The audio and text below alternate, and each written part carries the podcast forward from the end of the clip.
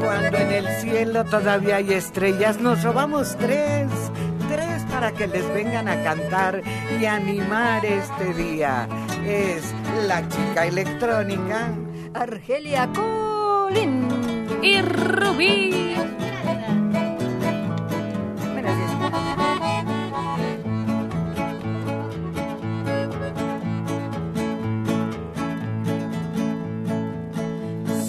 Pobre venadito que habita en la serranía.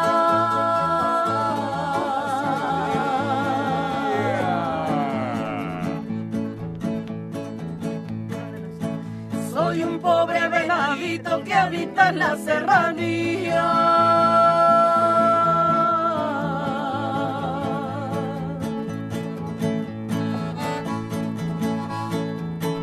Como no soy tan mansito,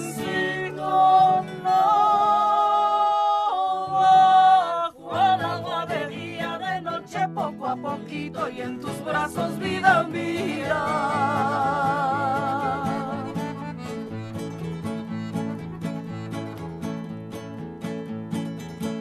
Quisiera ser perla fina de tus lucidos aretes.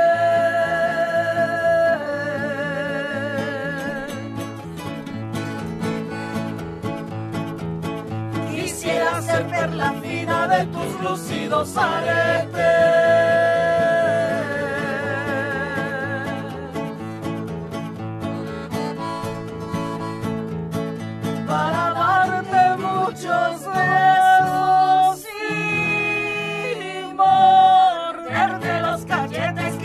Manda a ser bonita que hasta a mí me compromete.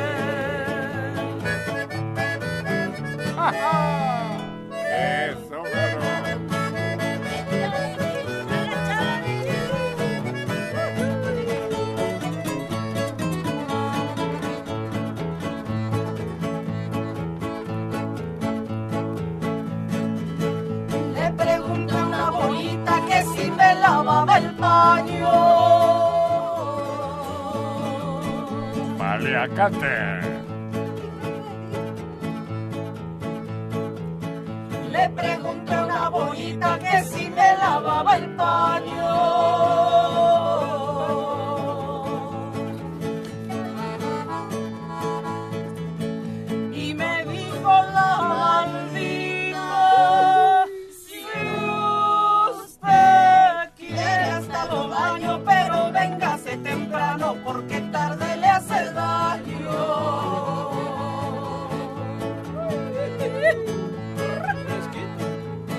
Con agua fría, fresquecita para el calor.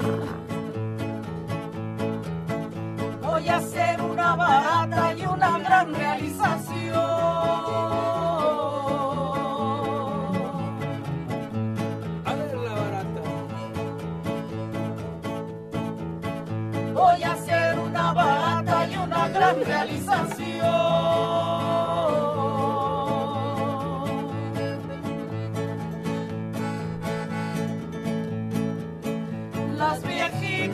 Acuaretillas, las muchachas a tostón, los yernos a seis centavos y las suegras de pilón.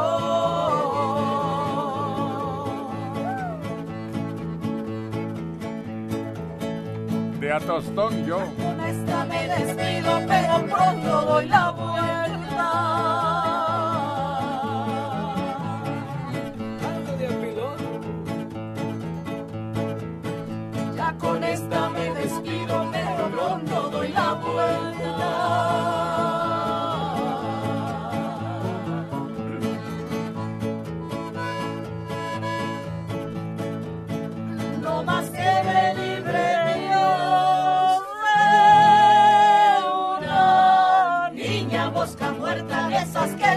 Por Dios, pero salen a la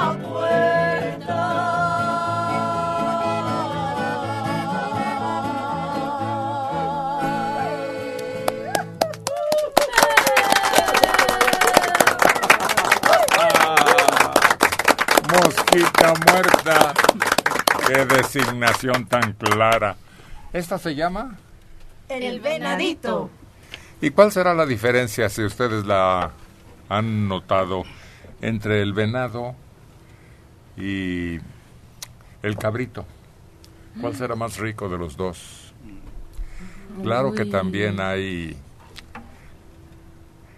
carnero. Sí. Fíjate que yo siento que el... Es que yo nada más he probado el venado en salpicón, pero siento que la carne es como más dura, como hacen más ejercicios, más fibrosa, magra. Y el cabrito es grasosito. Y el chivo, Ah, que produce una preparación Mm. con un consomé delicioso. Sí, el consomé es del carnero, ¿no? Oye, pero el, el- el venado es este es muy frío. Este te lo tienes que com- como por ejemplo el caldo, te lo tienes que tomar rápido. Si nomás se fría tantito y haces una tota de grasa. Y pero yo pienso que de todos los los animalitos así tiernitos, el cabrito y él no tiene para dónde. ¿Y el conejo en qué lugar quedará? Es como más fibrosa la carne del conejo, ¿no, Héctor? Como más, eh, más durita. Pero no me tiene- refiero a eso, sino el sabor Ah, y la mm. preparación y el resultado de esa preparación. Yo creo que ser un poquito abajo de los que dices, ¿no? Porque sí es rico, pero a veces es brumoso comer el conejo. Y el cabrito, pues, es como dicen ellos, tienen algo de grasita y esos gorditos de repente que tiene ahí en la- entre la carnita. Es El conejo también es magro, es mm, no tiene nada de grasa, pero es la preparación. Muchas veces lo comen que en mole o en caldoso, pero cuando lo hacen al pastor, así doradito, es una delicia. Oye, el machito de, de cabrito. Es una ricura eso. Sí, sí, también una La, delicia. ah, la carnita de venado sabe un poco dulcecita y sí es corriosa, pero cua- cuando está bien guisada, la hacen en, en birria, en barbacoa y es deliciosa. Como que necesitan muchos condimentos el venado y el conejo, pero el cabrito en sí nada más lo ponen como a hervir y ya suelta su jugo. Yo creo que tiene más demanda el conejo que el cabrito. Porque yo he visto en los lugares donde dicen conejo y cabrito. Y el conejo se acaba y el cabrito se queda. No. Yo he visto, ¿eh? que es- en lugares. Lo que pasa que es más accesible también este económicamente el conejo que el cabrito. Y el cabrito nada más lo pones a cocer, como dijo Ruby, y lo fríes un poco y te queda delicioso. Pero el, can- el cabrito basado, es, eh, ya cocinado, pierde mucho el sabor, muchísimo. Nada más va a las brasas, tal y como lo vemos. Ay, ¿Te acuerdas, Héctor, que aquí en la calle de Allende había un restaurante que tenía los cabritos ahí a la, en un como aparador, ¿recuerdas? Un rosticero, ¿no? Y ya e incluso podías elegir, a mí deme del de en medio. Sí, pero uh, no, el cabrito ya cocido no queda, no queda tan sabroso como a las brasas. Ahora la salsita tiene que ser Mm. la que lleva pulque, ¿cómo se llama? La borracha. A lo mejor eh, tienes razón que sí, eh, cuando lo venden al público es este en rosticero, pero hecho en casa eh, se elabora así porque yo lo he cocinado así y sí queda también muy bueno. Ahora, los frijoles también tienen que tener una preparación especial, igual que el café. Sí. En esos sitios es distinto. Oye, recordé cuando comimos y se prepara casi igual el jabalí y también es algo bien rico Ay, no, que nunca hombre. imaginé. Es, es como como puerco, pero más fino, Sí. más intenso. Oye, yo una vez en- allá en el pueblo mataron uno de esos, del, de, la, de los que andan en el monte, ¿no? ¿Cómo lo dice? ¿Un qué? Un jabalí, Ah, grandote, y lo hicieron en barbacoa. Y no le entré, pues quién sabe qué pensé yo, pero ahora que lo probamos acá está riquísimo. Y, Riquísimo. y- y lo- allá, es que los ves en el campo y están re feos de la calle, unos dientotes, cuernos, unos colmillos que te salen por...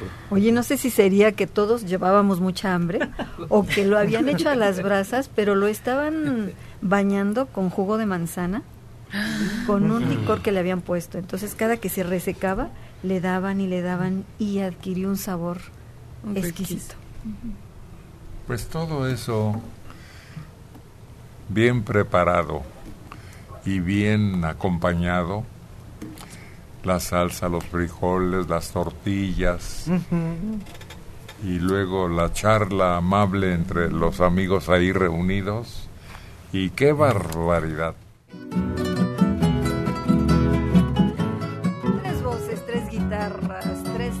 Recuerdos con esto que tiene sus años, pero fresco como este amanecer. Checo Padilla, Arturo García y Carlos González, el Tamagotchi. Sabor. Me voy pa'l pueblo, hoy es mi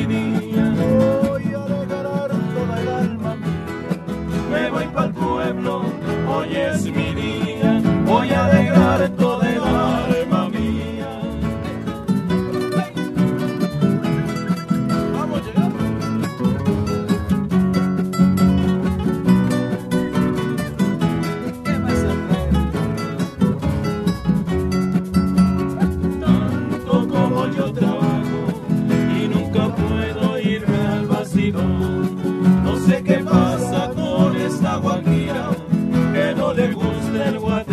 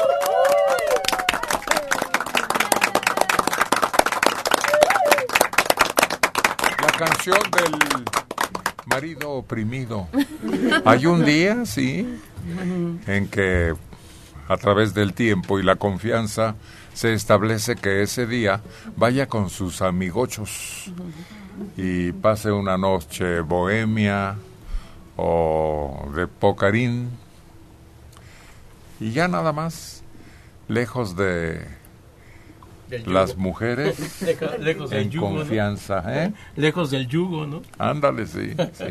Pero es como una pausita, ¿no? Dices, para que haya calma y se relajen las cosas, ¿no? No, además se lo merece. Pues sí. Sí, porque pues, habla del que trabajar todos los días, por lo menos un día de... Y estar con tus amigos en confianza. Sí. Poder explayar tu conversación, Sí. tus aventuras, tus recuerdos. Sí, es padre, ¿no? Porque platicas de cosas que, bueno, en tu casa a veces ni por equivocación dices, ¿no? No, y además sazonas la charla con palabrotas que entre nosotros, en confianza, Sí. se oyen bien, agradables, te dan esa oportunidad de sentir esa libertad. Sí, a veces si llegas con palabritas así muy rebuscadas, hasta como que se te quedan viendo diciendo, bueno, este que sangrón, que... que- Sí. Y si les hablas así, como dices tú, de una manera más coloquial y así. Y cuando dices, bueno, muchachos, pues yo me retiro. Y le pegan en su casa.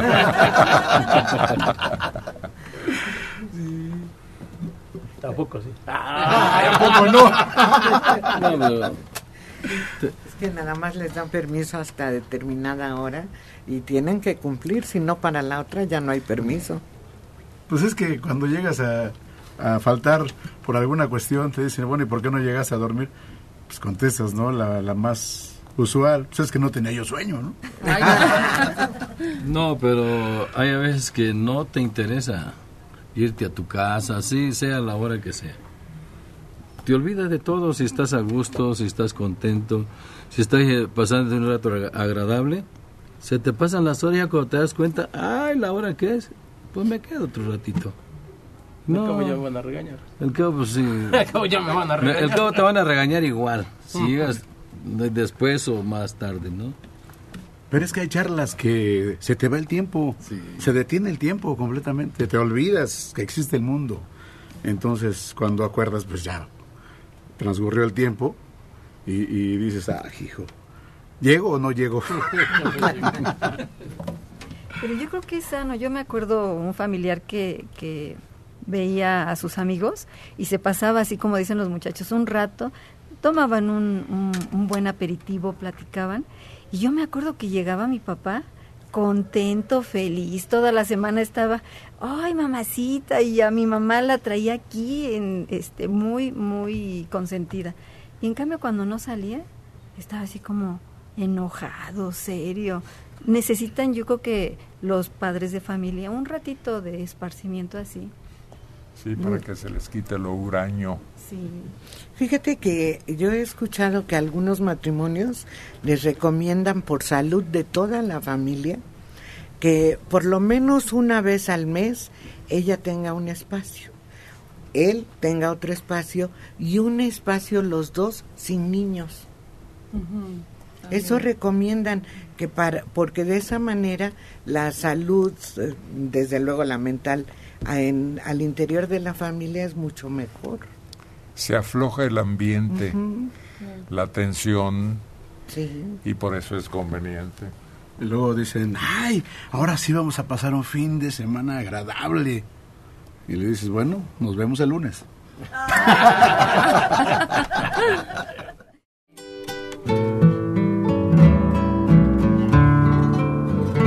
Este que se excusa para no llegar es porque anda en la bohemia. Por ejemplo, ahorita está cantando y se llama Arturo. Se apellida García.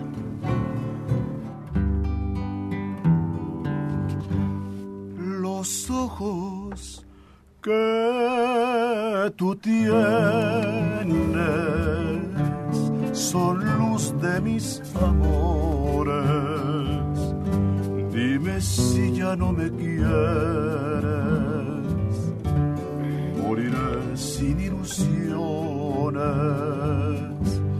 En un momento quiero yo decirte lo que siento. Serte fiel hasta el morir, si me amas tú. Sublime es el amor que yo he cifrado en ti.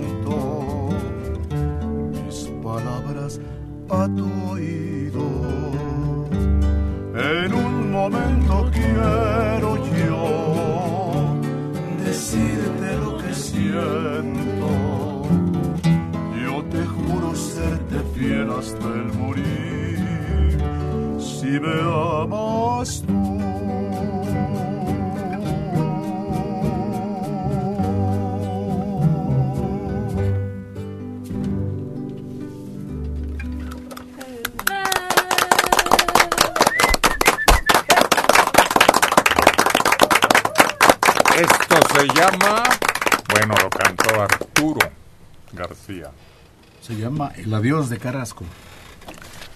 Carrasco. Bueno, Bueno, se así llama le la- quedó. Se llama el adiós nada más, ¿no? Sí. Nada más que la gente para, para identificarle ya le puso el de Carrasco, que era el autor, ¿no? Es que hay varios adioses. Creo que el mismo compositor fue el que puso de Carrasco, porque ya existía otro adiós. Entonces fue cuando dijo, este es el adiós de Carrasco. Y se quedó. Ya así. Sí.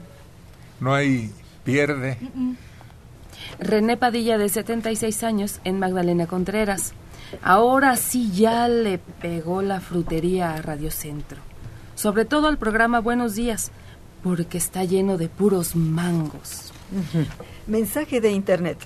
El jabalí es el cerdo salvaje. Es más exquisito que el cerdo de rancho. Pues sí, debe tener esas características, su constitución, y es muy parecido. Y su preparación, a pesar de ser muy similares, es distinta. Es distinta. Fíjate que eh, yo creo que aquí desaprovechamos el, el cuero del cerdo, nada más como que lo he visto en chicharrón, porque lo vi en otro país que igual le untaban coco, piña, y en el caso del jabalí era lo más rico. La carne deliciosa, pero el cuerito tronador y de un sabor, y aquí no lo comemos mucho así.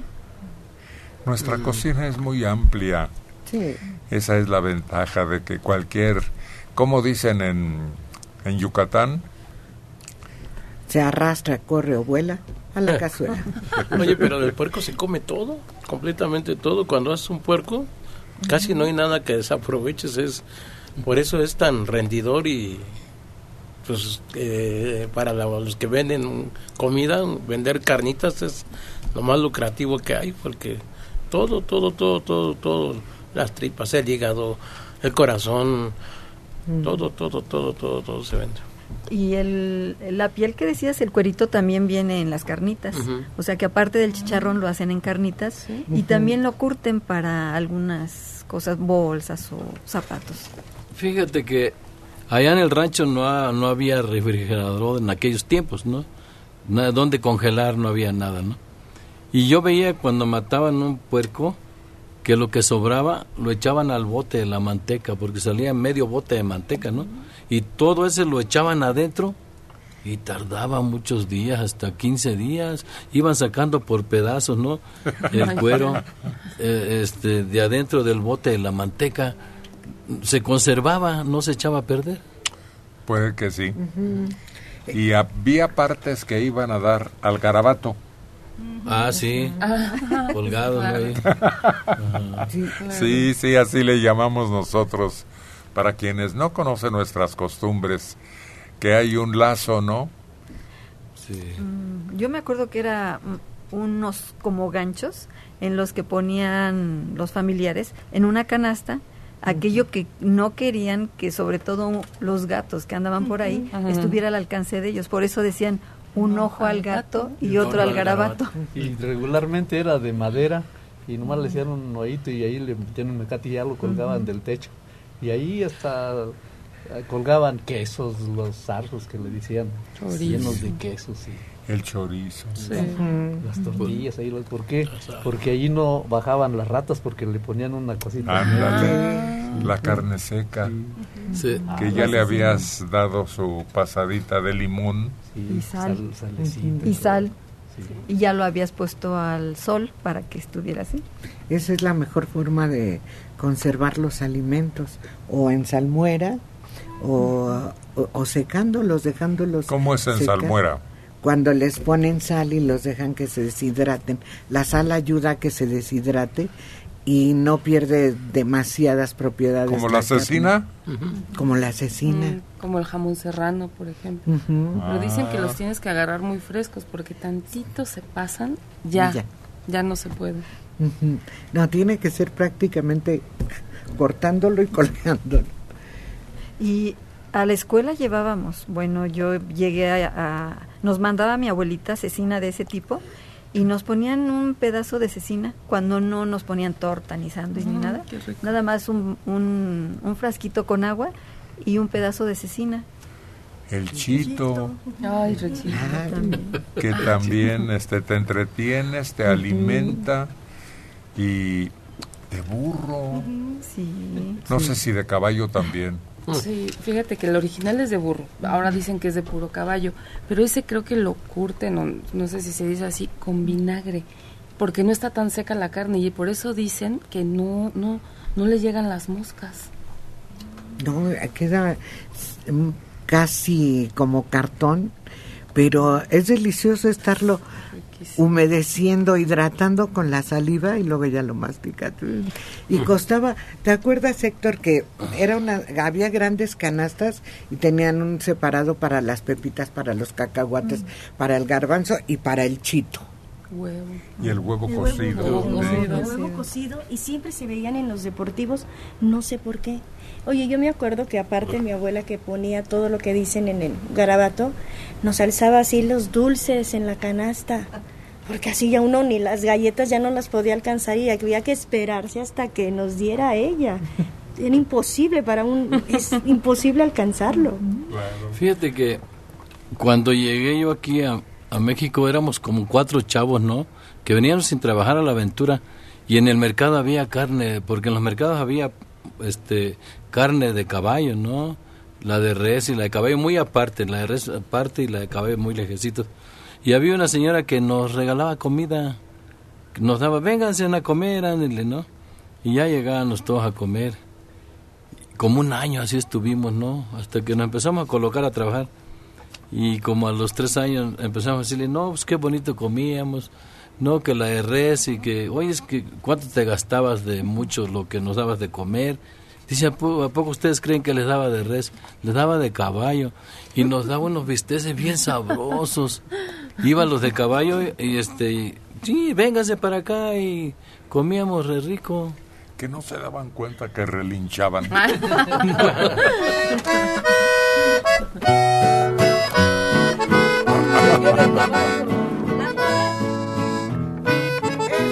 momento de iluminar el estudio de Buenos Días con la presencia de Argelia Colín.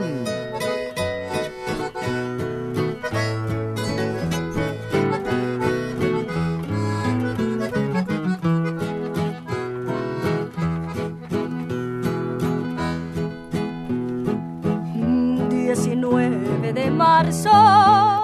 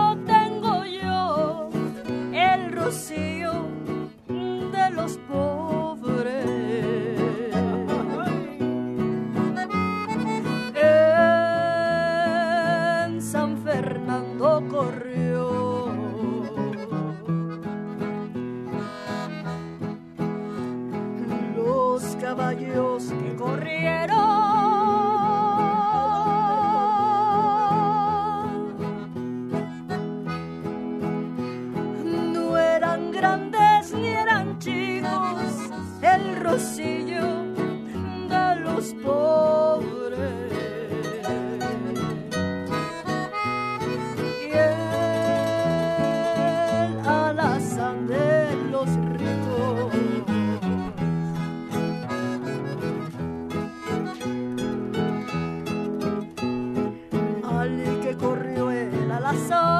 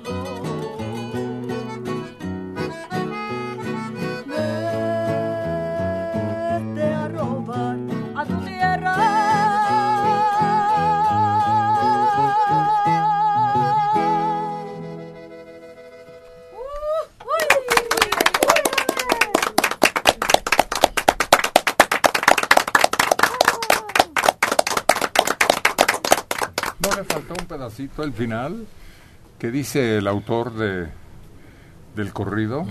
Ah, no, ah, ese es, otro corrido. ¿No es el mismo? No. Ah. Ese es eh, ese es el moro de Cumbas. El que dice Lalo. El Enano. Enano. El nano. Ese es el, el que dice al, al, último el nombre del, del, del. Ándale, sí. Uh. Bueno, hay uno, yo me acordaba, Sí, pero ese no es sabía como- si era este o algún otro. Pues resultó que es otro. Por nombre son legendarios Caín y Abel, Checo Padilla, Isidro Castro presentándose. En Buenos Días, el 690 de su radio lo transmite.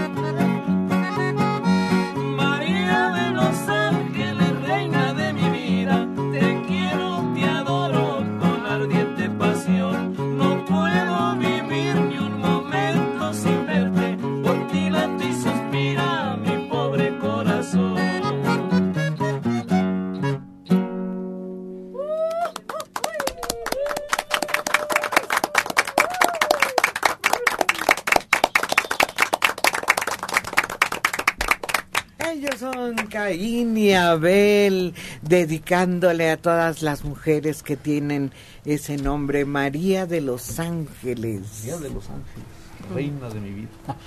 Hay hasta una ciudad. Los Ángeles, Sí.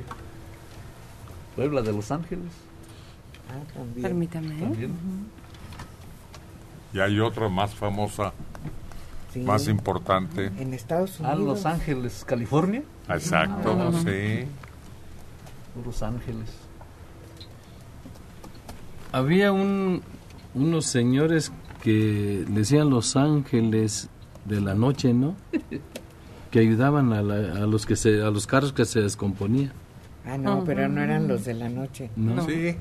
No, Sí, había no, no. Sí. Eran los verdes.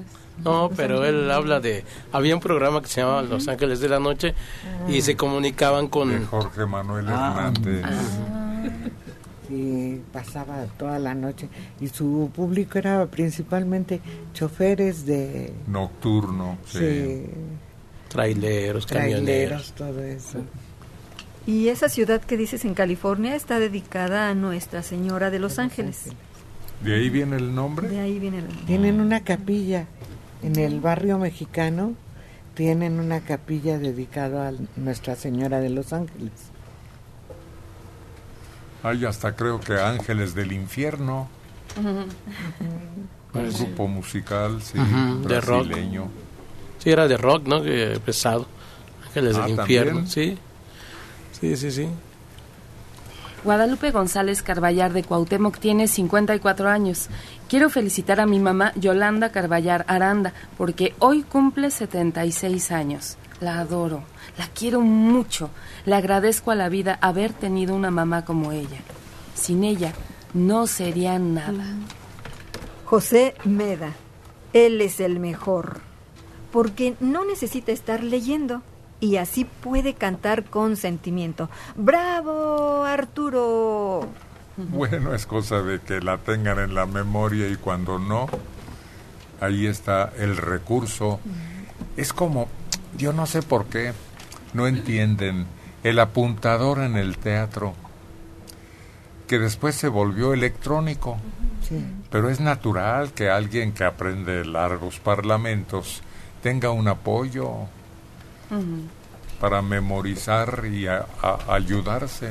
Y a veces te lo ponen el famoso chícharo en el oído, ¿no? Ah, independientemente. Ese es el electrónico al Y- que me refería yo. Y aparte te ponen unas pantallas cuando estás en el escenario, igual ele- con las letras. Ya te van diciendo, poniendo así como las letras eh, para que tú cheques cómo va, qué es lo que sigue y todo eso. El, este, este muchacho, el moreno, ¿cómo se llama? Uh. Hay un, hay, este, Kalimba. Este, hay un muchacho que le escribe las canciones y, el otro día se le hizo unas, unas letras muy chicas, pero le ponen la, la, la, este, ¿cómo se llama? La, la televisión, ¿no? Donde va pasando como unos cuatro metros, ¿no? Frente a él para que vaya leyendo. Y no las alcanzó a leer porque no checó sus letras que no las que estaban chiquitas y todo hacía decía un verso por otro y otro por otro hasta que dijo sabes qué mejor dame las de, las de que no ensayamos pero estaba ya sí, estaba pero eh, por eso existen los dos recursos, el chicharo y la Claro. pantalla. Porque en el chicharo te van diciendo también si te tienes que mover para un lado, si tienes que moverte para otro lado. Y también de ahí te pueden dar la, el o como le dicen, todo lo que la letra, todo. La guía. Y muchas veces no necesariamente estás viendo la letra, sino las notas musicales, porque hay canciones que están complicadas. ¿Ah, sí? Sí, y tienes que tener más o menos Como idea. los músicos de conservatorio. Así es, tienes la partitura ahí para apoyarte. Por eso todos los concertistas tienen su guía. Quien se siente en el piano también extiende sus hojas, ¿no? Sí. Pautadas. Hasta el de percusiones también lleva su guía, sus eh, lleva todo, todo, todo. En el momento en que suena la campanita. Todo, las claves, eh, todo, todo. Es que son obras muy largas, entonces va por movimientos, ¿no? Y el director te separa, ¿no? Eh, de dónde a dónde te toca, de dónde a dónde tú solo, por ejemplo, si eres solista de guitarra, de trompeta, de violín, eres el solista y esa es tu parte, entonces vas. Sí, acomodando. además, este es el programa de las mil canciones. Y más. Sí, claro. Y tienen que irse renovando, cambiando. Y, y de repente llegas a una que te sabes, pero que eh, se te va. Es lógico, clásico. Y, y no es gran virtud el tener una memoria.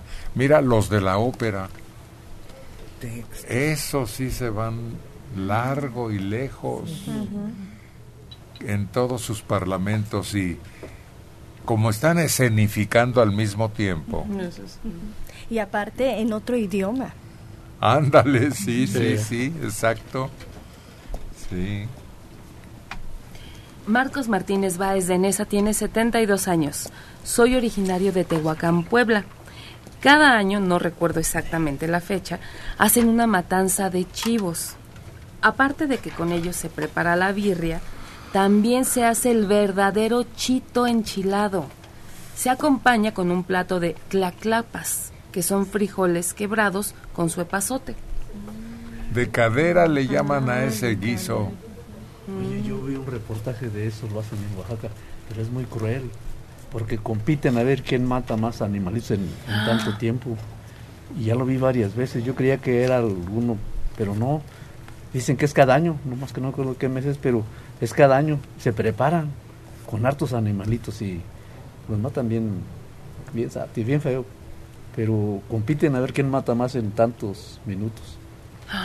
Yo lo que he visto es el hoyo no no donde preparan es como de este tamaño una olla de barro Ah. alto totota y ahí está todo cocinándose de cadera. De cadera.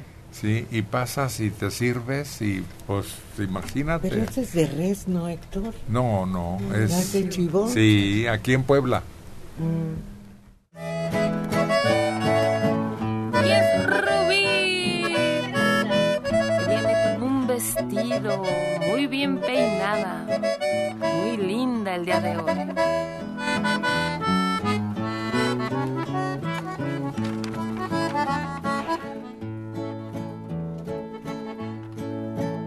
Esta noche me voy de parranda para ver si me puedo quitar una pena que traigo en el alma que me agobia y que me hace llorar.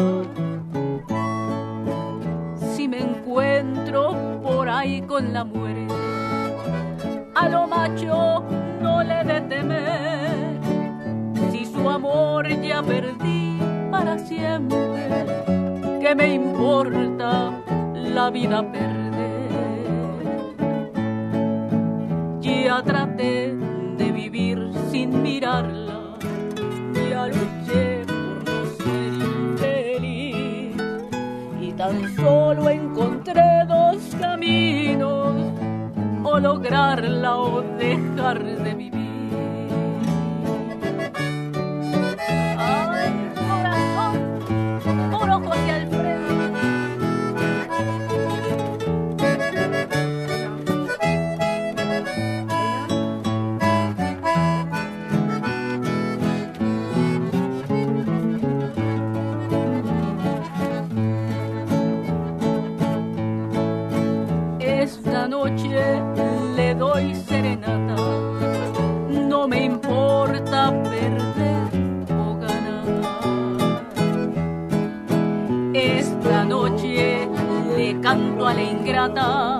Tres canciones que la hagan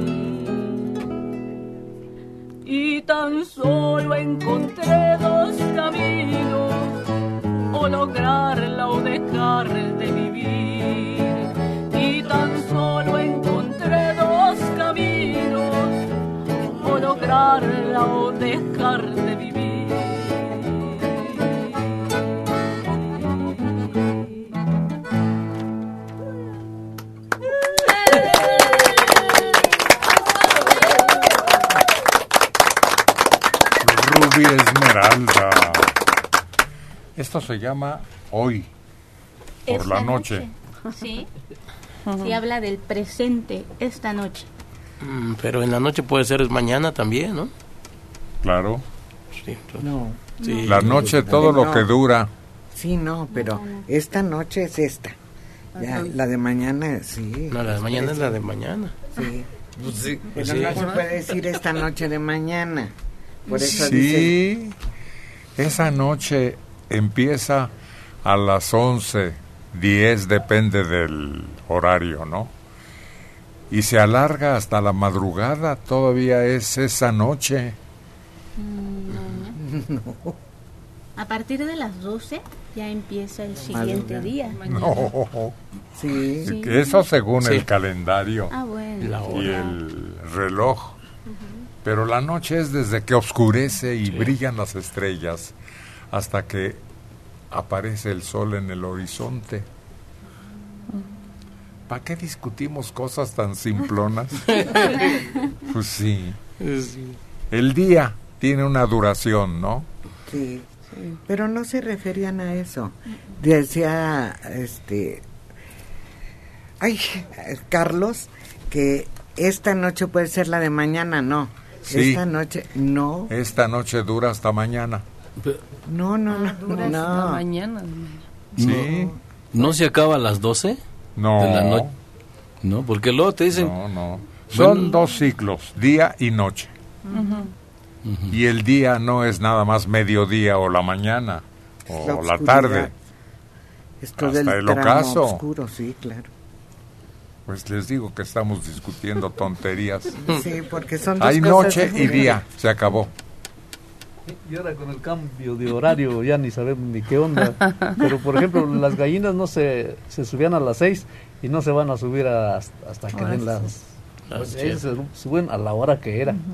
Ellas sí llevan, no cambian su reloj. Ah, no cambian su reloj. Bueno. Bueno. Bueno, buenos días. Buenos días, ¿quién es? Yo, don Héctor, Juan Luis. Juan Luis, a sus órdenes, Juan Luis. Eh, nada más quería una cancioncita con la niña Rubí. A ver, ¿qué cancioncilla? Las nieves de enero. Ándele pues, como no, Juan Luis, para usted. Muchas gracias, don Héctor. Con gusto. Ya sabe que aquí están sus amigos con el programa de las mil canciones. Y no creo que no se la sepa Rubí Esmeralda. ¿Cuál dijo? Las nieves de enero.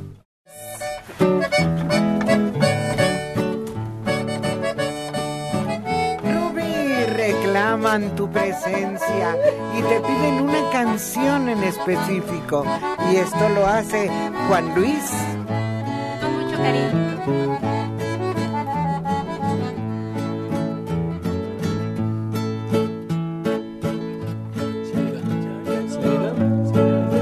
Se ha llegado el momento, chatita del alma, de hablar sin mentira.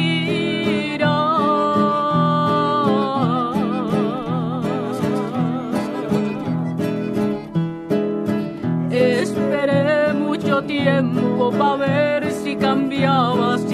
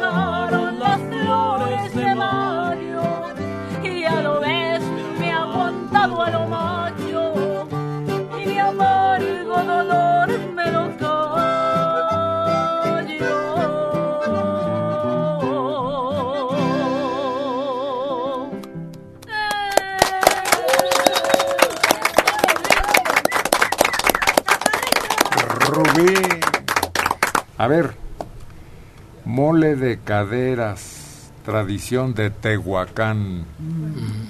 Me están diciendo aquí nuestros compañeros de producción.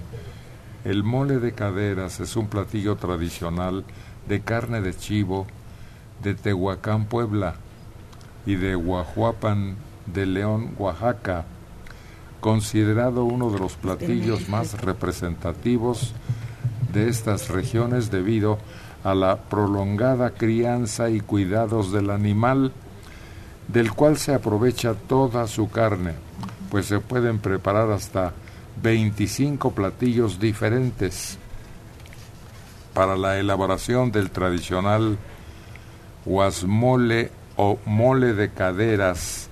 Se aprovechan los huesos del animalito, espinazos y caderas.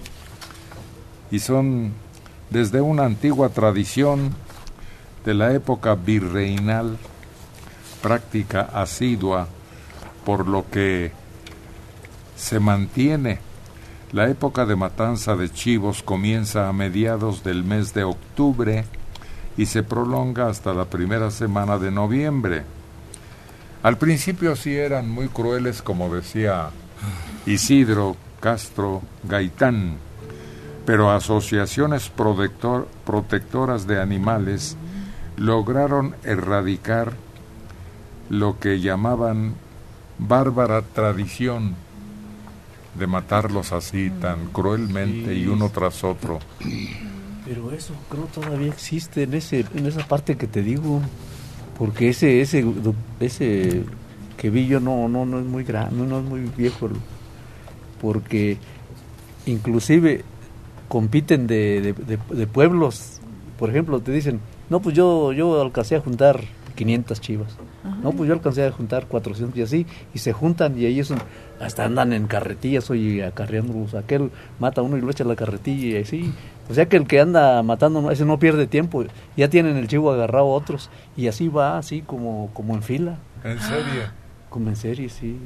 Está, está muy cruel eso, pero te digo eso, lo acabo yo de ver apenas, no tiene mucho que lo vi.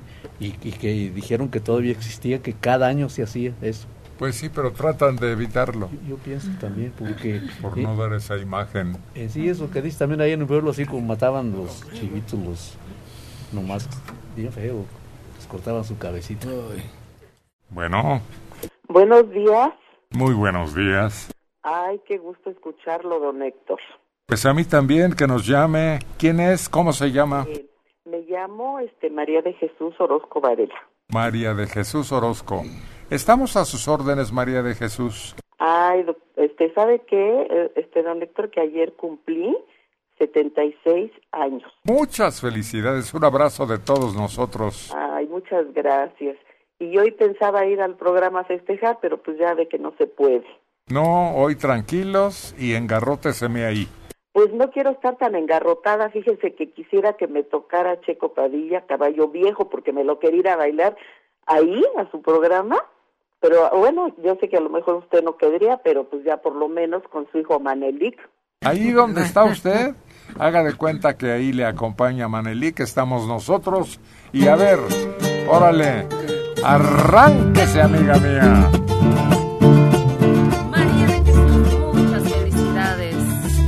Sí, levántese, desengarrótese, pero ahí en su casita.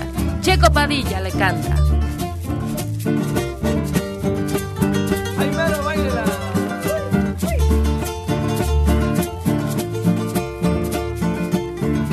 Órale.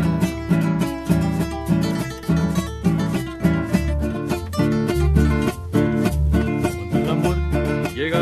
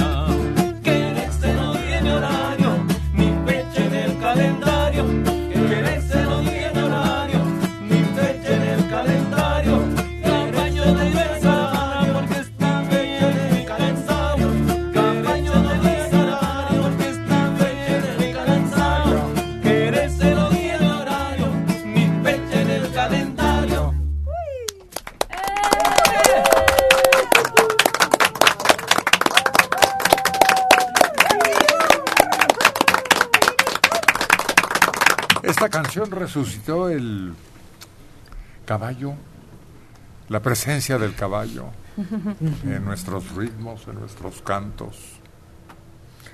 Antes era el corrido, ¿no? Sí. De cajón, de caballos, de todo. Pero este fue innovador, ¿no? A todo dar. Este caballo sí me gusta bailar. Hay una muy viejita que decía, préstame tu caballo, pero era de plano rítmica. Préstame tu caballo para llevar. Sí, también es, es también es venezolana. Y así se llama Préstame tu caballo. ¿eh? Por ahí va. El caballo y la montura, creo que El caballo, se llama. sí, es cierto.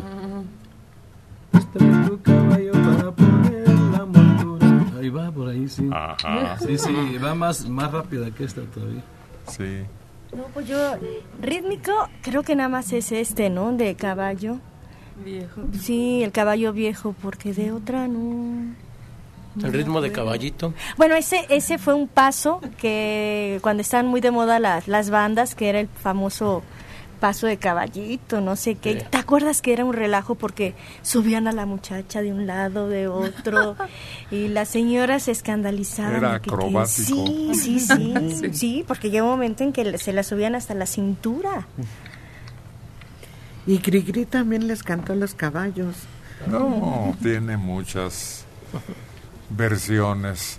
Mira, lo clásico es el de el ajedrez. Ah, Y el más tradicional, la leyenda del de Troya. Oye, pero dicen que el caballo en verdad tiene un papel muy importante en el avance de la humanidad. O sea, a partir del caballo nosotros cambiamos y lograron o logramos eh, explorar nuevos terrenos. Sin el caballo no hubiera sido posible. Exacto. Hasta hay una canción de Alberto Cortés que habla justo de eso. No solo acompaña al hombre en los trabajos del campo para llevar otros animales, en las guerras, en los caminos, lo lleva, lo trae. Es una canción de Alberto Cortés también. No, imagínate, sin caballos, ¿a dónde hubiera llegado Alejandro el Grande? Sí. Alejandro el Conquistador y los unos, esas hordas enormes de Gengis Khan y de todos los que se lanzaron como bárbaros a conquistar todos los territorios que se ponían a su alcance. Aquí mismo no lo conocían a ese animal y cuando ven que, que llegan esos europeos con ese caballo, pre- pensaban que era hombre animal porque no sabían cómo era. Y él, siendo el, uno de los mejores amigos del hombre, porque el campesino, aparte del perro, cuida muchísimo a su caballo. Y ahora los caballos son de fuerza en los motores. Ah. Hasta Sí. se clasifican Sí. así. Y Fíjate que han pasado a la historia ya los caballos, ¿eh? porque antes hasta se ocupaban tra- para trabajar y al cerro.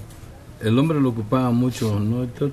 Pero ahora ya te vas a los ranchos y nada más hay tractores ya acercando. No, el caballo ahora es de acero, la motocicleta.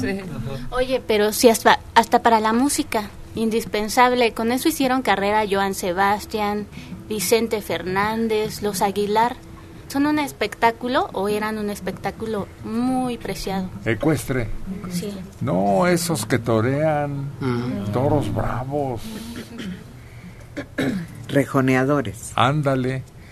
Sí, Eso es en las charreadas. sí. Ajá. Bueno. Ah, algo los similar, pero se les llama alta escuela, educados como autómatas, pero responden incluso a los pies, ni siquiera se necesitan las manos para guiarlos. Y también ahora otro uso que le dan a los caballos es la equinoterapia para niños que tienen síndrome de Down, que tienen autismo. Entonces los acercan a los caballos para que por medio de ellos vayan teniendo sensaciones. Esos caballos les van guiando. ¿Para qué? Para que los niños puedan convivir con las demás personas. Y la carne de caballo que en Francia es famoso, que se Sí. sigue preparando con deliciosos guisos. Sí, y aquí en México ya pasaron de moda las carnicerías de carne de caballo. Antes había muchas Pero eran para consumo. para perros. Sí. Es lo que te iba a decir, ya ahorita ya donde ves caballos aquí solamente en el hípico, ¿no? Y caballos finos, hay puro, puro. Yo creo que se ha vuelto un artículo de lujo, ¿no? No, ya no es común que alguien pueda mantener un caballo ahorita con... No, cállate. Por mucho que le tengas amor y, y cariño y cercanía, lo que inviertes en médico, alimento y paseo o rebaño Sí. guardado, Fíjate que allá en los ranchos cuando hay jaripeo acostumbra cada ganadero poner un toro de los mejores que tiene para, para que les monten, ¿no? Cuando hay jaripeo, allá no los matan, nomás los montan y ya se los lleva el dueño. Y un señor puso dos toros y, y se metió con a los toros al corral con su caballo. Pero fíjate que esos toros conocían al caballo. Porque había como unos cinco, unos seis caballos correteándolo para tirarlo para que le montara el jinete. Y, no, y, y nomás seguía al puro caballo del dueño. Y se le acercaba como diciendo, defiéndeme, defiéndeme. Y a los otros les tiraba y a vasos a matarlos. Y al, al caballo que él conocía del dueño no le tiraba. Iba con él, iba con él. son inteligentes, conocen. Claro Oye, que sí. estábamos recordando que hasta en la comida los utilizan. Te venden eso en las carnicerías y no te das cuenta. Me decía mamá, te puedes dar cuenta porque la carne es más roja, pero creo que no la, in- no la campechanean, por así decirlo, porque es más barata. Y realmente yo no sé distinguir el sabor si es de res o de caballo. Te dan gato por liebre. Oye, pero ahorita ya no hay ese problema, ¿no? No. Porque pues ya no hay caballos y no. Y ahora también la carne es la carne de res a veces también ya ni es tan roja, hay veces que hay una carne que es medio blanca. Y, y a veces, por ejemplo, en las en los lugares donde venden pues alambres, comida así, en lugar de bistec de res te venden de puerco. Te lo ponen así, te lo preparan así y como lleva algunos condimentos tú no te das cuenta. Ándale. Y quienes conocen a las reses y conocen a los caballos, me decía que no entendía por qué tanto, tan así como que nos da asco la, ca- la carne de caballo, si el caballo es mucho más limpio que una res. Dice, una res la ves que se puede acostar donde está su mismo desecho y un caballo no. Nunca ves un caballo que vaya y se acueste en los desechos. Es muy limpio. Bueno, Buenos días. muy buenos días. ¿Quién es? Ay, señor Serrano, muy contenta, muy alegre, porque este día es mi cumpleaños. Hombre, claro que sí, hay que disfrutarlo. Ocasión de ustedes para llenarme este día de alegría. Qué bueno que estamos juntos en su fiesta de cumpleaños. ¿Cómo se llama? Mire, me llamo María de Los Ángeles Ramírez Sánchez a sus. María de Los Ángeles, ¿con qué le podríamos obsequiar si tiene preferencia por alguna canción, Ángeles? A mi manera, Ándele, pues va para allá. a mi manera. Y A sus órdenes. Qué gusto felicitar a alguien que está de pasteles, no manteles, ¿verdad? Manteles. Y encima los pasteles. Claro.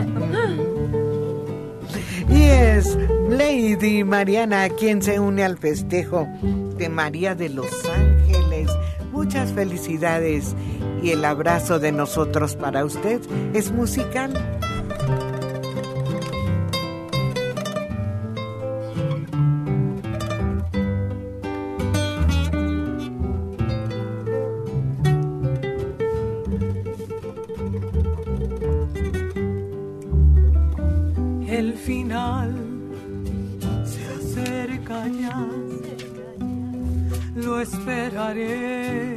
Serenamente. Ya ves, yo he sido así,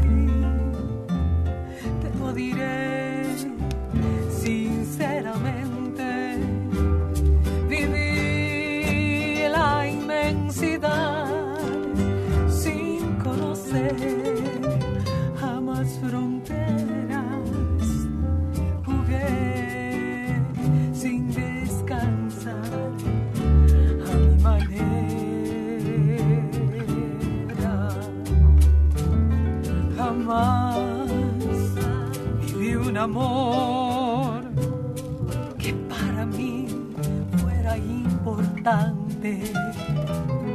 Corté solo la flor y lo mejor de cada instante. Viajé y disfruté, no sé si más que otro cualquiera. Eso fue a mi manera, tal vez lloré, tal vez reí, tal vez gané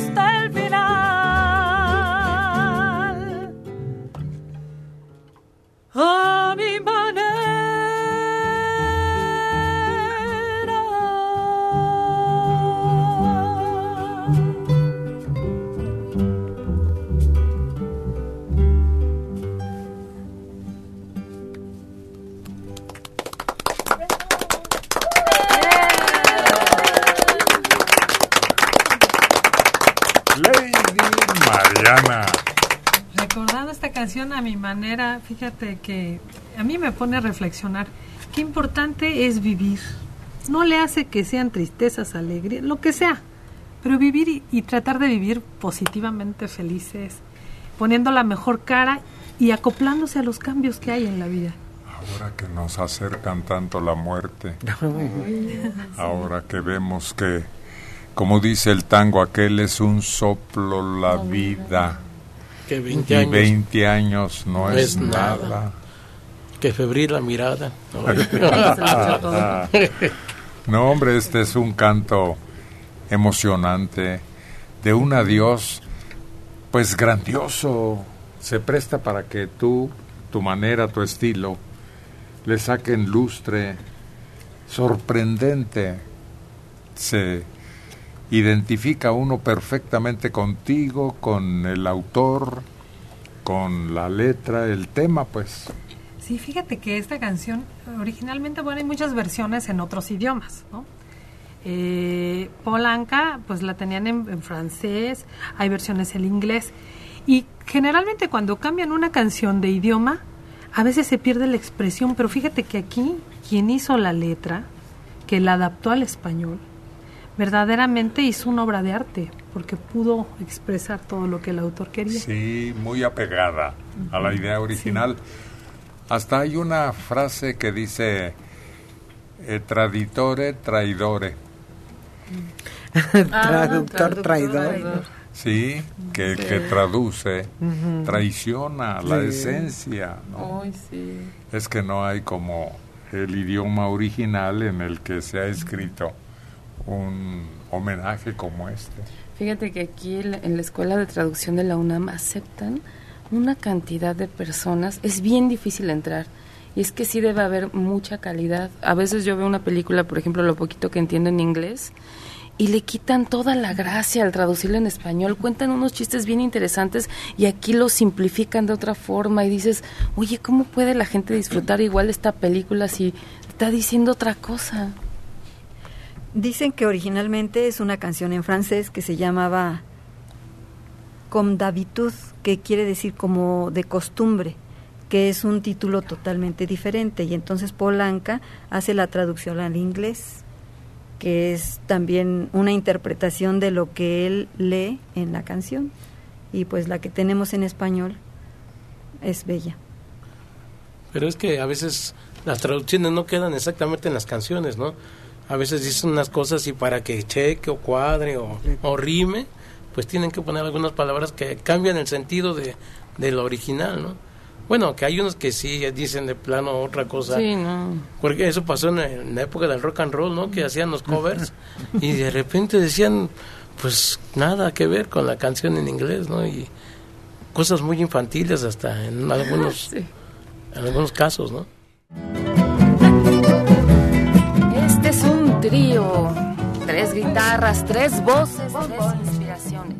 Checo, Carlos y Arturo.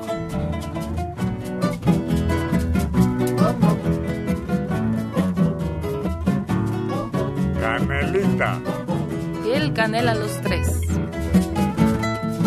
que se quede el infinito sin estrellas o que pierda el ancho mar su inmensidad pero el negro de tus que no muera y el canela de tu piel se quede igual.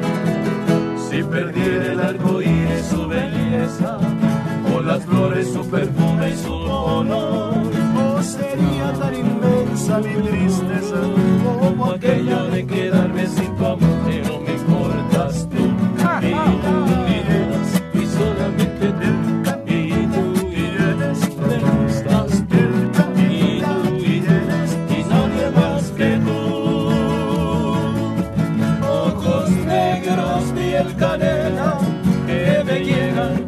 desesperar pero me importas tú.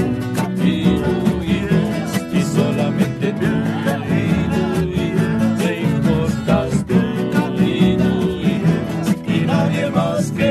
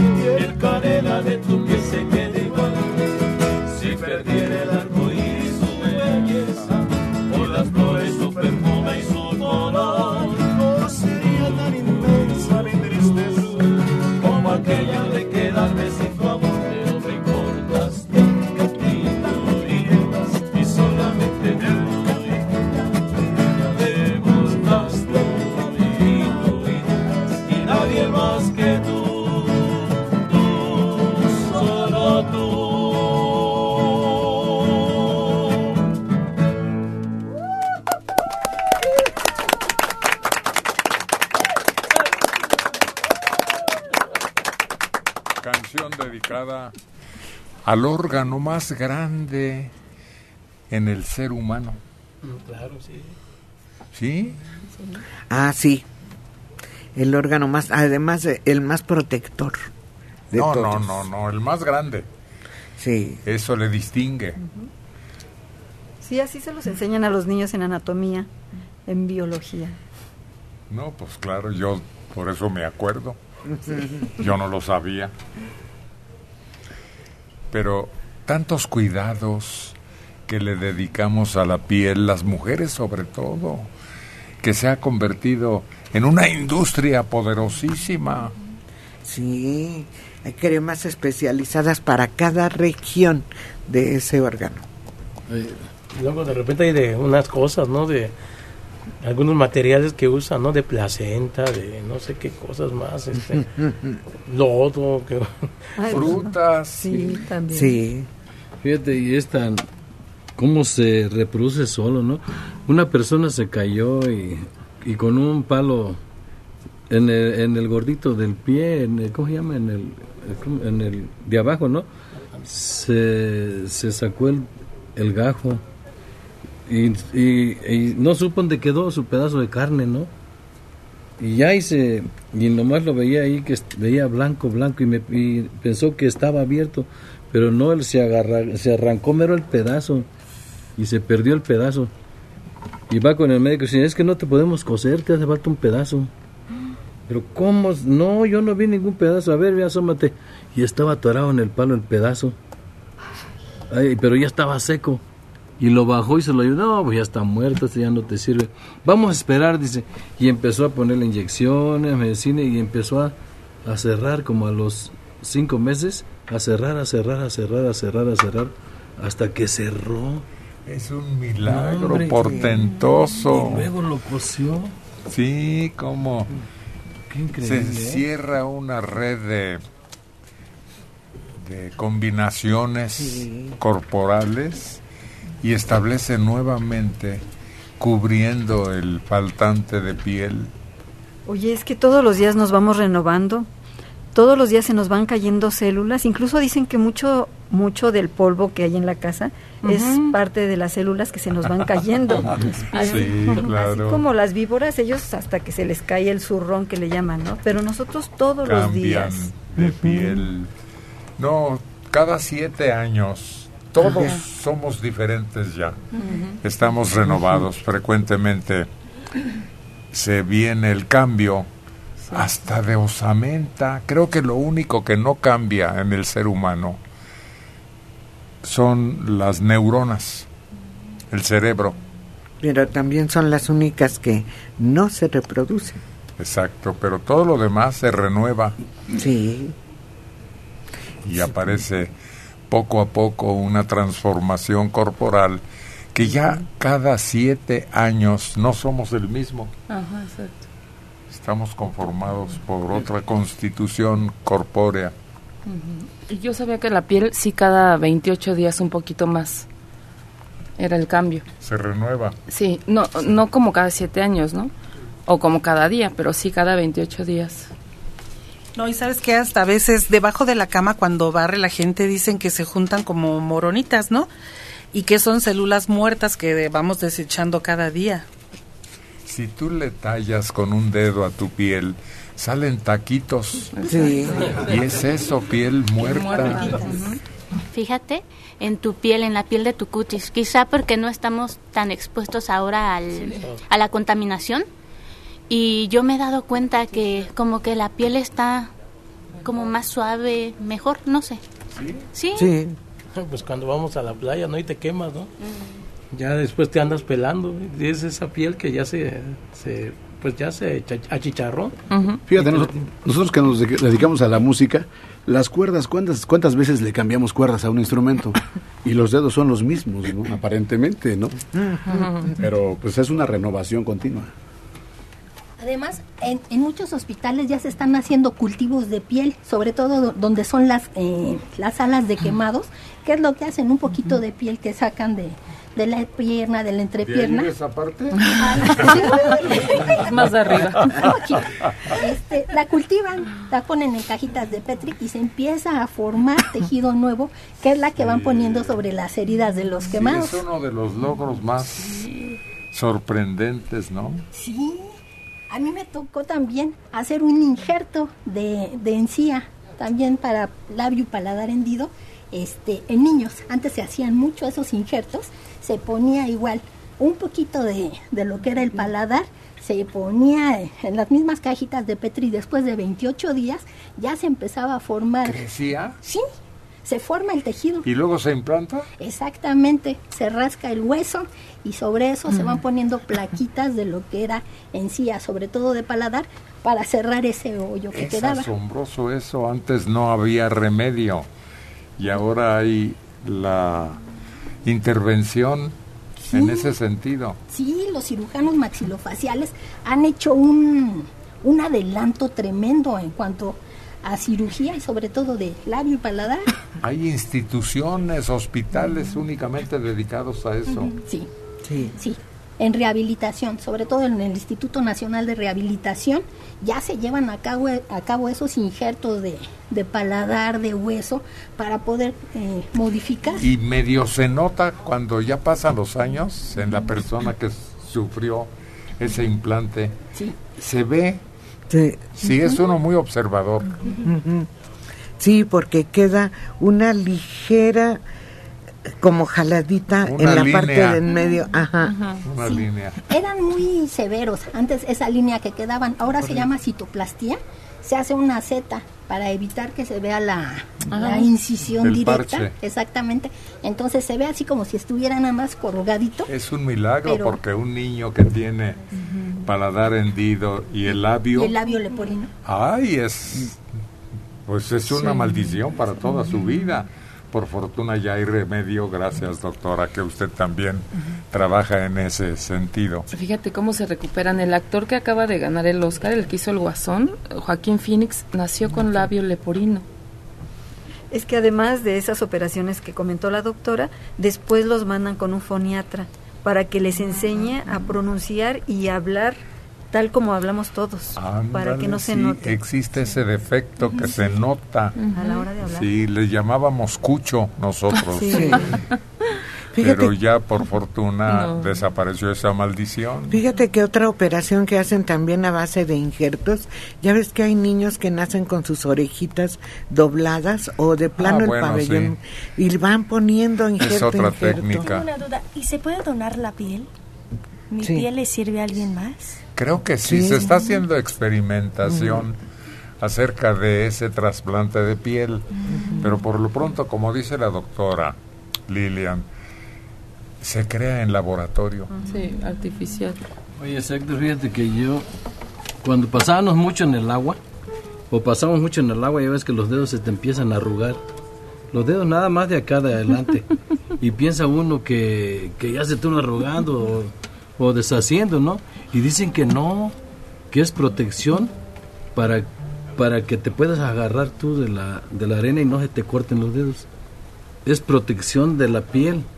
Por eso se te, se te apachichan los dedos para que puedas agarrarte la arena o algo así que quieras agarrar y no se te parta la piel. Yo ya estoy pachiche de todo. Ay, no.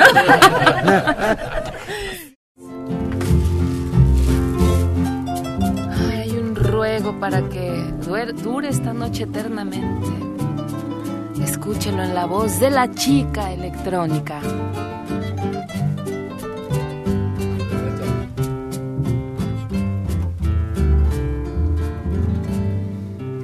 Noche, no te vayas, quédate con nosotros para siempre. Tú que sabes dos amantes, que vivimos dos vidas diferentes. Noche, no te vayas. Míranos qué felices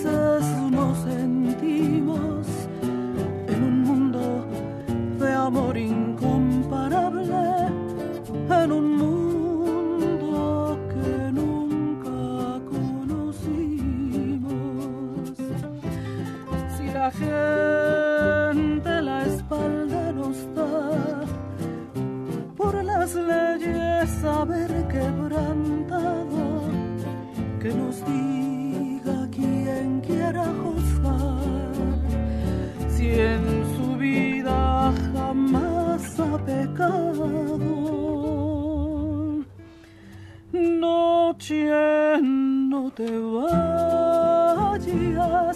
déjanos en tu manto eternizarnos.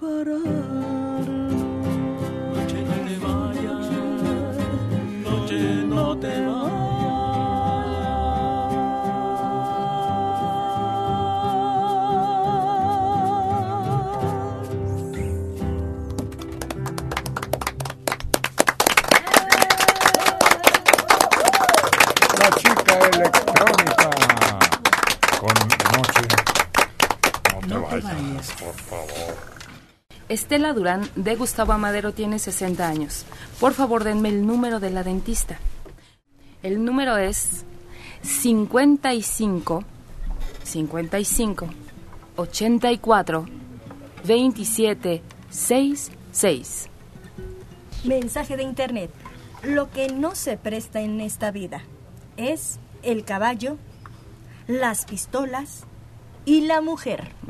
Eso era un viejo adagio ranchero, ¿no? Sí.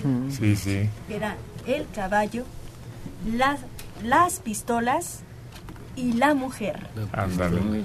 Rosa María Ortega Monfort de Tlanepantla, 65 años.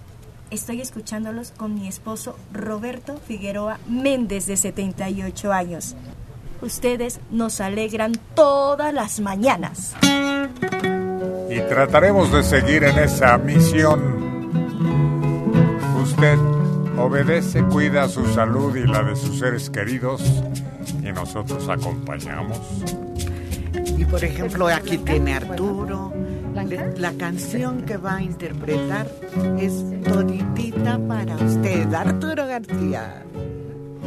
No sé qué tienen tus ojos, no sé qué tiene tu boca, que domina mis antojos y a mi sangre vuelve loca.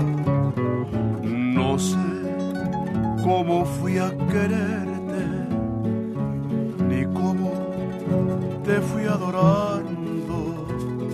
Me siento morir mil veces cuando no te estoy mirando. De noche cuando me acuesto, a Dios le pido olvidarte y al amanecer despierto tan solo para adorarte.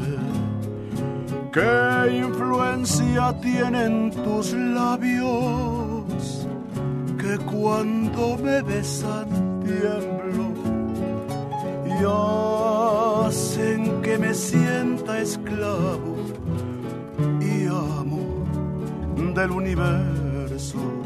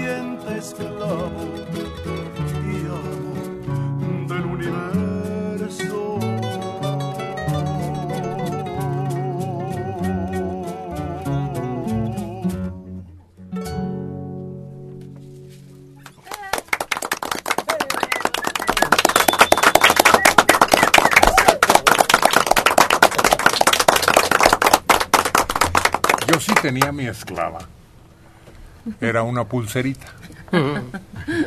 Era clásica esa, ¿no? Sí. Sí, y se tenía ese nombre. Sí. Sí, se ponía el nombre y si la regalaba el novio o el esposo, le ponían at- en la parte de atrás con cariño, con todo mi amor. No, no, echabas a perder si No. era de cierta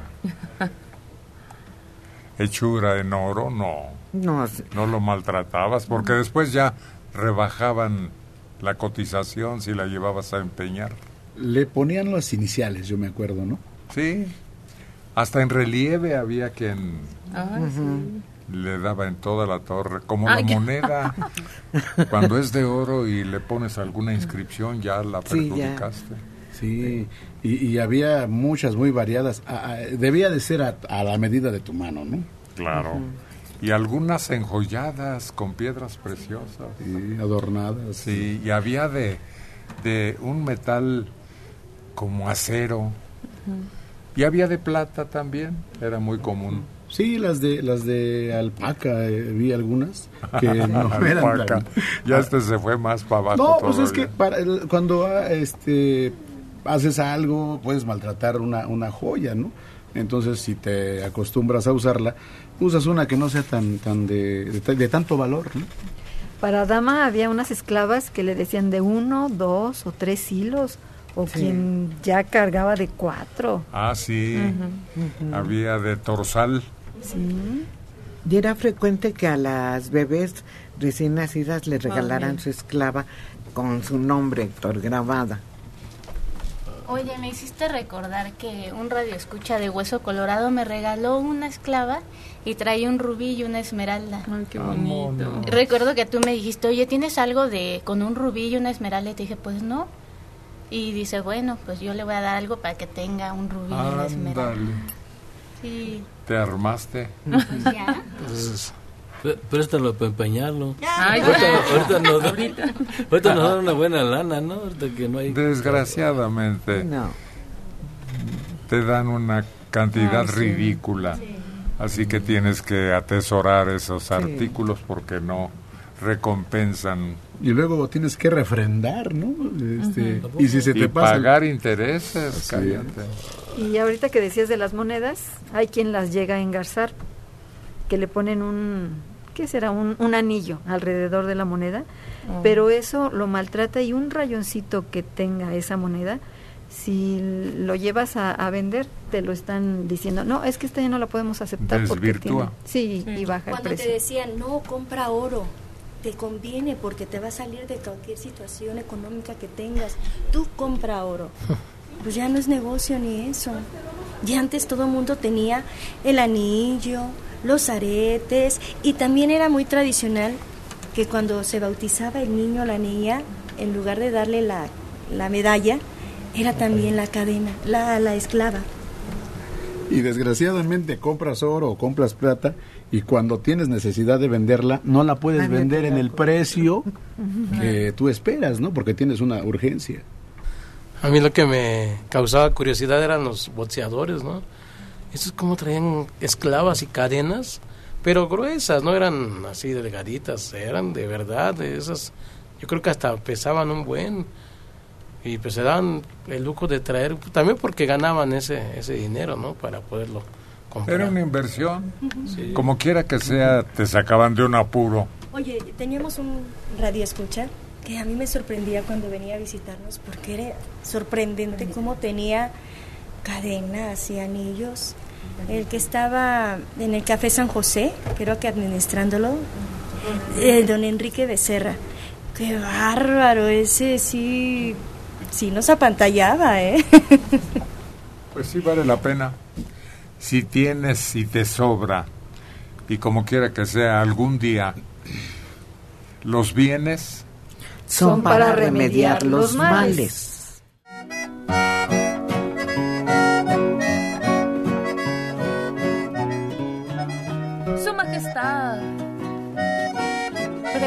Su melodía. Argelia Bolín.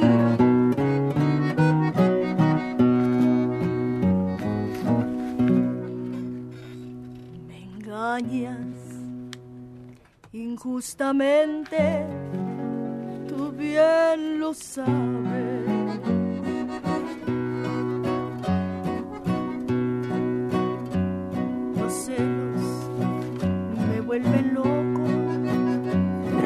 Poco te vas de mí.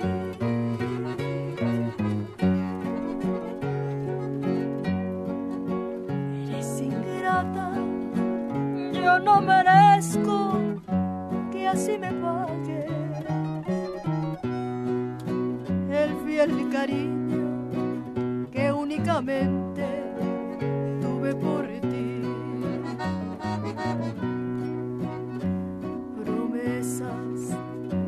eterno, tú me juraste.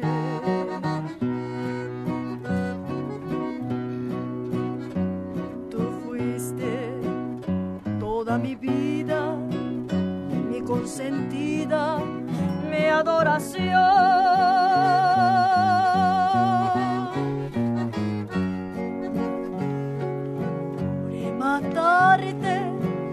Juré engañaba. Pero no puedo, le faltan fuerzas al corazón.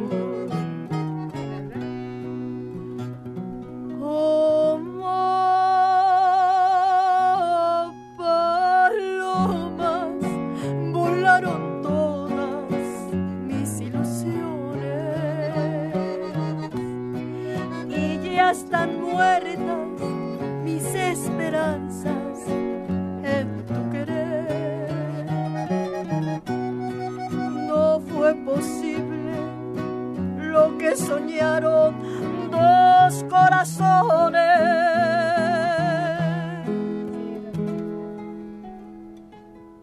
¿Por qué? ¿Por qué me engañas cobardemente,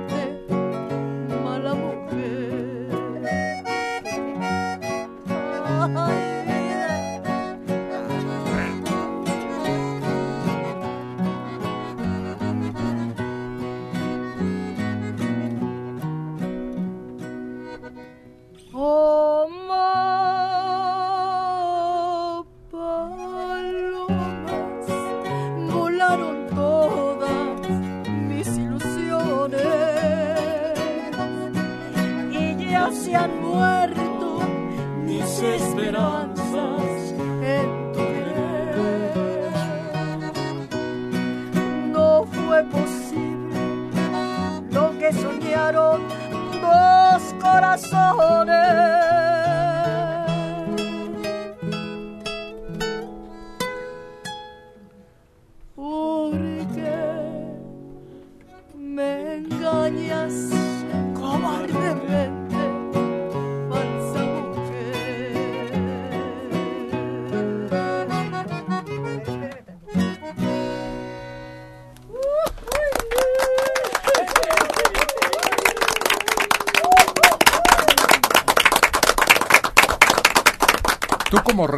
Argelia Colín, que acabas de cantar, La mal pagadora.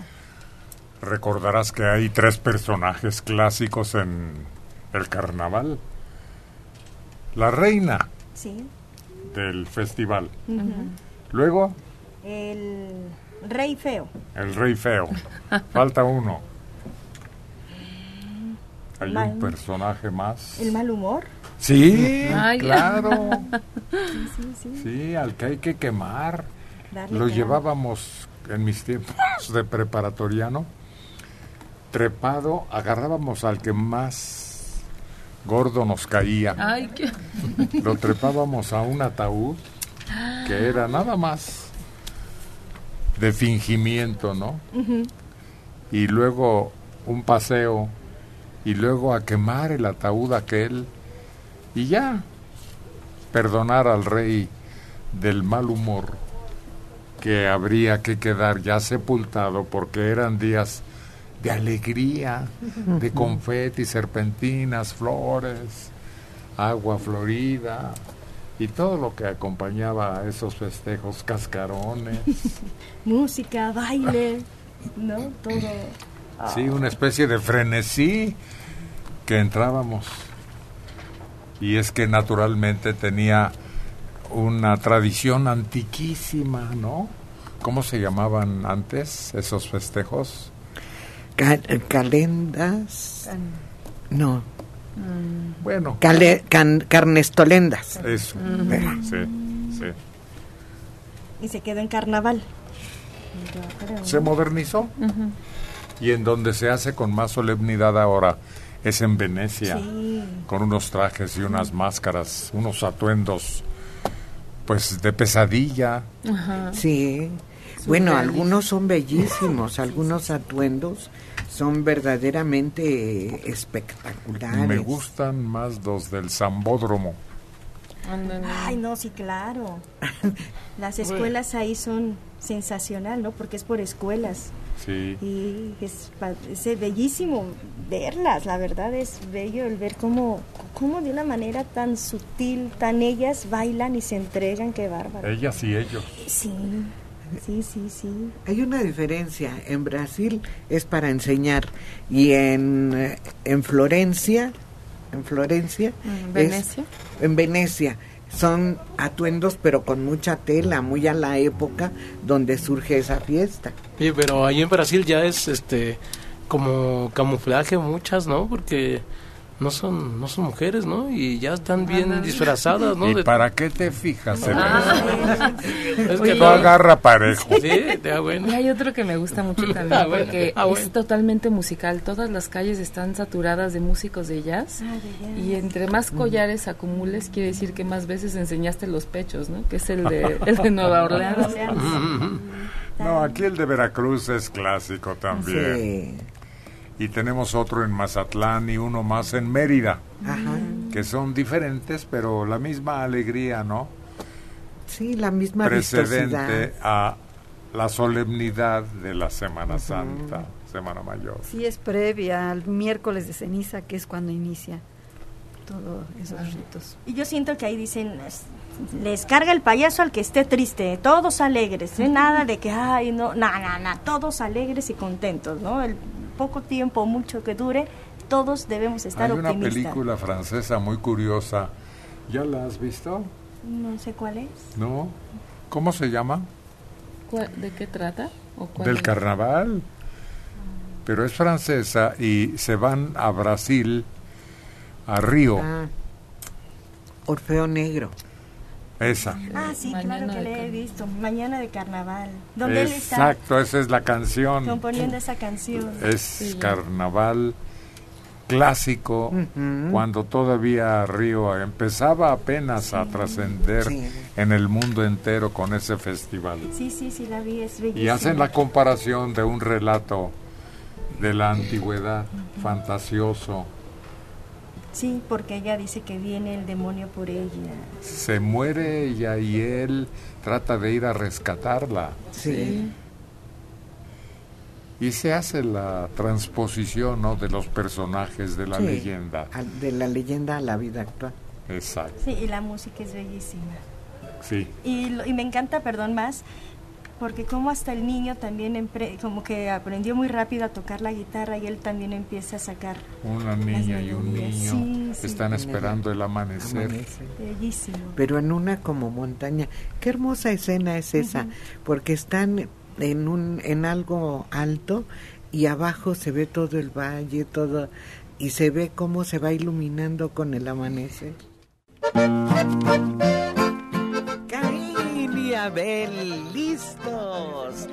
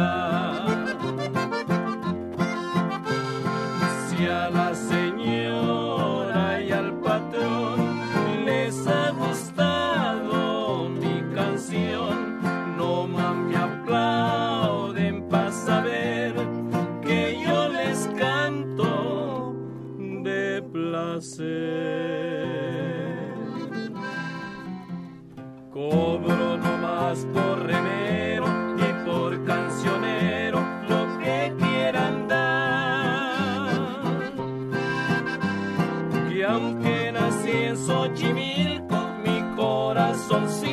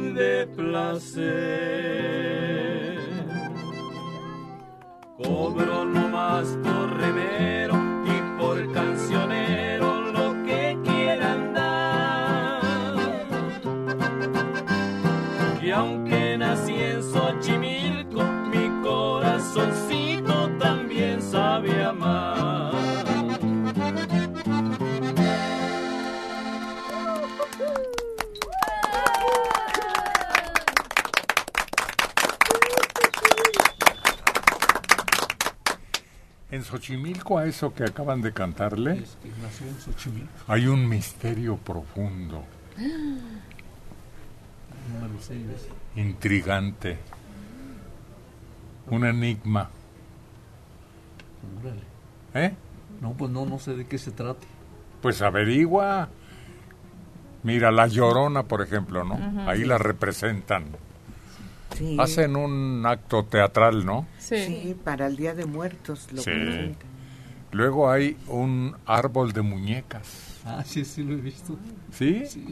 Es impresionante. Ay, es horrible. Muy impresionante. Pues sí, claro, todo lo impresionante tiene su graduación de no soportar o sí, pero la curiosidad es la que nos guía a ir a conocer ese árbol. Fíjate que a mí me encantó. Yo recientemente fui, ya hasta te inventan la historia de que entonces, pues el, el que vivía ahí veía a una niñita que se había ahogado, entonces ya le había rezado, le había llevado al padre y con nada se iba, seguía llorando ahí en esa parte donde se había ahogado.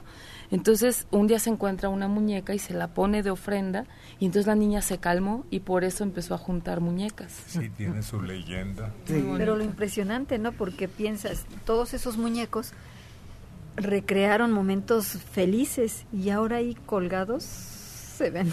Pero espantosos. el que haya alguien que los recogió uno a uno esos Sí. vestigios Ujú. y que luego los haya reunido y colocado ahí y luego fue creciendo, fue convirtiéndose en ese atractivo que ahora tiene Xochimilco. Y está. Luego se ve hasta medio macabro. Porque hay unos monos muy feos.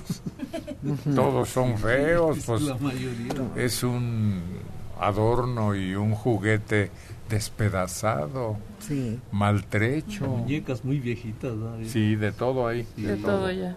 Pero hay otro misterio más todavía.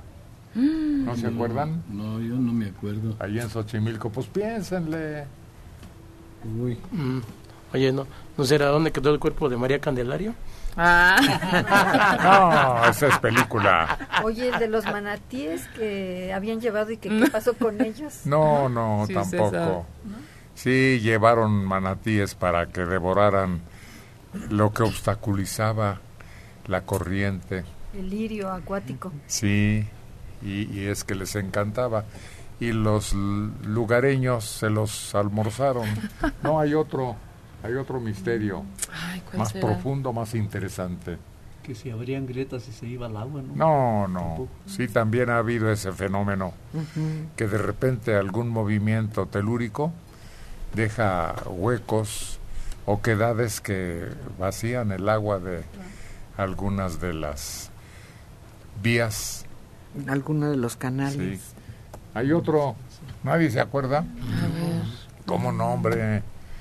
Es un insecto muy interesante, un animal muy interesante, algo que Ah. florece ahí, crece, se reproduce y que tratan de proteger porque de lo contrario va a desaparecer de la vida de. Xochimilco. Y tienen mucho que estudiarla y fíjate que... ¿Cómo se llama? Se llama ajolote. Eso. Tienen ahí la casa del ajolote, que me gusta mucho porque te los enseñan y hay de varios colores, pero sobre todo esta cuestión de que hay mucho que estudiarle porque es un animal que le cortas una manita y le crece. Y de niña mi mamá contaba que se lo hacían en caldo cuando se enfermaban de, algo. Bueno, bueno, todos los reptiles tienen esa particularidad, ¿no? De que les crece la parte que les cortan. Pero eh, parece que estos son diferentes porque eh, ni son ranas ni son ajolotes, se quedan de esa manera, ¿no? Como a la mitad. Como a la mitad de- del proceso, ¿no? No, no terminan esa, esa cuestión. Es la particularidad que tienen ese animalito, ¿no? Y que solamente ahí se da, ¿no? En, en Xochimilco, ¿no? Sí. Es el único lugar en donde existe y se ha creado una institución por apoyo de la UNAM para que se mantenga, se reproduzca y se conserve, porque es un valor único entre la fauna. Sí, pero es que creo es nomás como una bolita, ¿no? Y creo hasta en- con ¿No lo conoces? Sí, o sea, el- es como un sapito, como un, como, como un globito, ¿no? ¿No? Pues Que no. No, no, no, no. A ver, ¿usted sí lo conoce? ¿Al ajolotito? Sí. Sí, es como un mini di- dinosaurio así. Y ese sí regenera patas, colita y, y varias partes de su cuerpecito. Lo tenían en investigación para saber precisamente por qué está regenerando tejidos. Por si se puede transmitir esa Esa, propiedad al ser humano, Permítame. que es capaz de reproducir partes que pierde. Ujú.